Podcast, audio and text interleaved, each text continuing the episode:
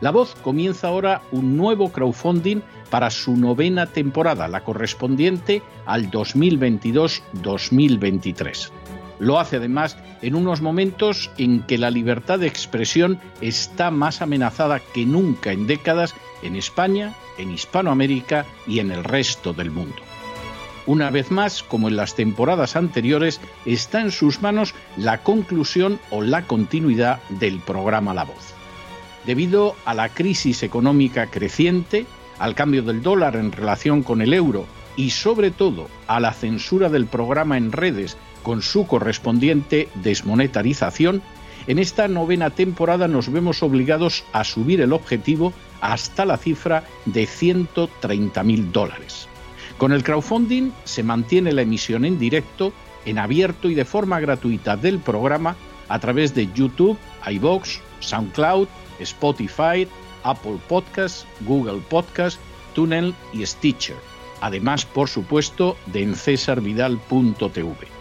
De hecho, es este crowdfunding el que permitirá poder seguir emitiendo en cesarvidal.tv, ya que sin la continuidad de la voz no puede haber continuidad de contenidos en ese canal televisivo.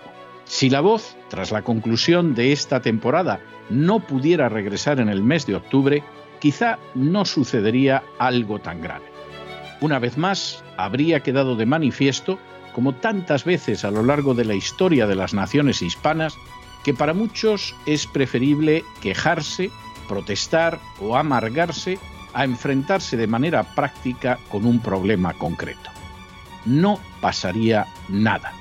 La voz simplemente dejaría de emitirse por la sencilla razón de que no hay suficientes personas dispuestas a asumir el apoyo de su causa, que es la de la libertad y de la verdad la de la información independiente y la opinión rigurosa, la de la lucha contra las tiranías y contra aquellos proyectos que pretenden convertir en esclavos a los seres humanos.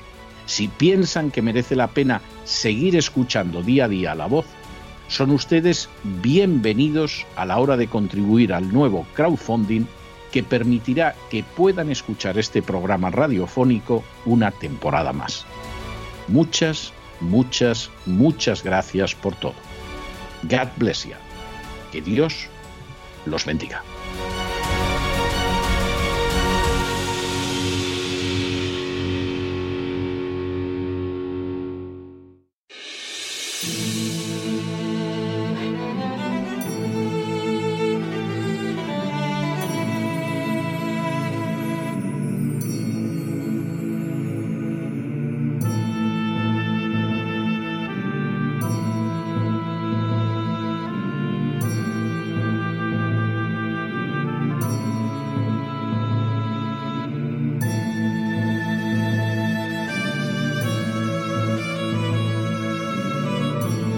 La voz con César Vidal, desde el exilio. Muy buenos días, muy buenas tardes, muy buenas noches y muy bienvenidos a esta nueva singladura de La voz. Soy César Vidal, hoy es el viernes 3 de junio de 2022 y me dirijo a los hispanoparlantes de ambos hemisferios a los situados a uno y otro lado del Atlántico y como siempre lo hago desde el exilio. Corría el año 1844 cuando se publicó en Inglaterra una novela titulada Coningsby, escrita por el político Benjamin Disraeli. El texto, que llevaba por subtítulo La nueva política, intentaba describir la carrera de un joven ansioso por alcanzar la cima del poder. En un momento determinado, uno de los personajes de la novela, llamado Sidonia e inspirado en la figura histórica de uno de los banqueros de la familia Rothschild, decía: So you see, my dear Coningsby, that the world is governed by very different personage from what is imagined by those who are not behind the scenes. Lo que podría traducirse como Así que ya ves, mi querido Coningsby, que el mundo está gobernado por unos personajes muy diferentes de lo que se imaginan los que no están detrás del escenario. La afirmación del banquero Sidonia resultaba de una enorme relevancia. La política y el poder son unas tablas que la gente cree con toda convicción que están controladas por personajes como los presidentes, los reyes, los ministros o los políticos en general. Sin embargo, la auténtica realidad resulta muy distinta. En realidad el mundo está regido por gentes que se agazapan en las sombras, que tiran de los hilos desde la oscuridad y que establecen planes muy concretos. ¿Quién es esa gente? Es algo que solo saben los que también se encuentran situados detrás del escenario. Ellos tienen el verdadero poder y lo que es más significativo, ellos son los que deciden quiénes van a dar la apariencia de ejercer el poder. En las últimas horas hemos tenido nuevas noticias sobre la influencia política del Foro Económico Mundial o Foro de Davos.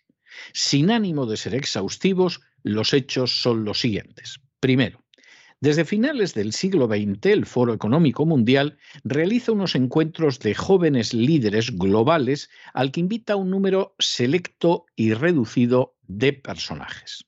Segundo, de manera bien reveladora, en el año 1993, entre los invitados se encontraba José María Aznar, que apenas unos meses después se convertiría en presidente de gobierno en España. Tercero, en 1996, entre los invitados se encontraron el juez Baltasar Garzón y Alberto Ruiz Gallardón, que soñaba en aquel entonces con ser el dirigente de la derecha española. Cuarto, en 1998, entre los invitados estuvo Jeff Bezos, el dueño de Amazon. En años sucesivos también se encontrarían otros personajes del mundo de los negocios como Larry Page de Google o Jack Ma de Alibaba. Quinto, en 1999, entre los invitados estuvo Azcárraga, el gigante de las comunicaciones en el continente americano. Sexto, en 2000, entre los invitados estuvo Martín Barsavsky, otro de los grandes de la comunicación. Séptimo. En 2001, entre los invitados estuvo José Luis Rodríguez Zapatero, que apenas tres años después se convertiría en presidente del gobierno en España. Octavo. En 2016, entre los invitados estuvo Emmanuel Macron, actual presidente de Francia. Noveno. En 2018, entre los invitados estuvieron Albert Rivera, al que se preveía presidente de España, y Alexander Soros. Décimo. En 2019, entre los invitados estuvo el jesuita americano Cyrus Habib, ideólogo de buena parte de la técnica de apoyo de la Iglesia Católica hacia la agenda globalista. Undécimo.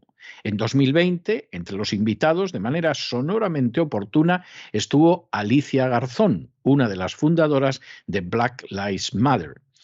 Y duodécimo, en otros años como invitados, estuvieron personajes que llegaron al poder en sus respectivos países, como fue el caso de David Cameron en Reino Unido o de Matteo Renzi en Italia. Aunque la inmensa mayoría de la gente cree de corazón que son los políticos los que rigen el mundo y hacia ellos dirigen su admiración y apoyo o su aborrecimiento e ira, la realidad es que la política, las finanzas, la cultura, la comunicación e incluso la religión son manejadas desde las sombras por otras entidades. Basta ver la gente invitada a las reuniones de jóvenes líderes del foro de Davos para percatarse de que quizá no son ya tan jóvenes, pero sí están siendo preparados para ocupar el poder. Desde movimientos sociales como Black Lives Matter a líneas de conducta y acción impulsadas por la Iglesia Católica. Desde los grandes empresarios a un presidente de gobierno tras otro en un país tras otro. Desde la judicatura a los medios de comunicación en esas reuniones se han reunido aquellos que han llegado al poder, como Aznar, Zapatero, Renzi, Macron o Cameron, entre otros, y aquellos que en un momento dado no quisieron o no supieron ser lo suficientemente hábiles como para alcanzar esa meta y como en el caso de Albert Rivera resultaron descabalgados.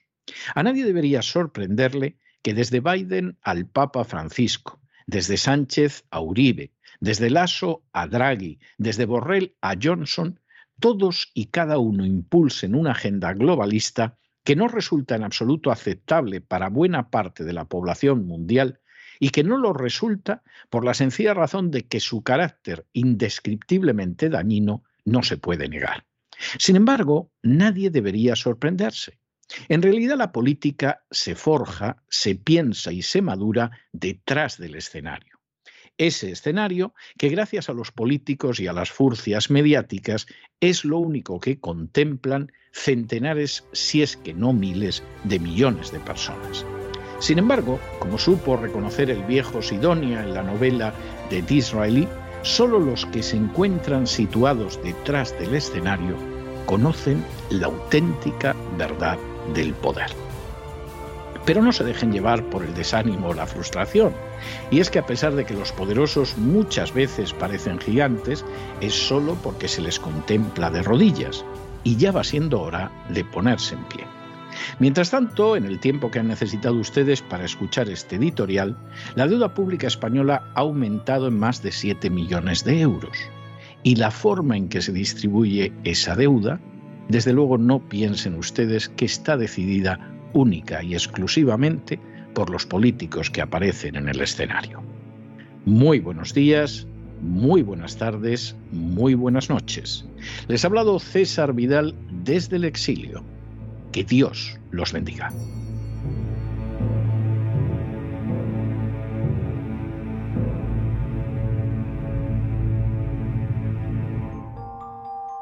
Esta sección está patrocinada por crowdfunding con el siguiente mensaje.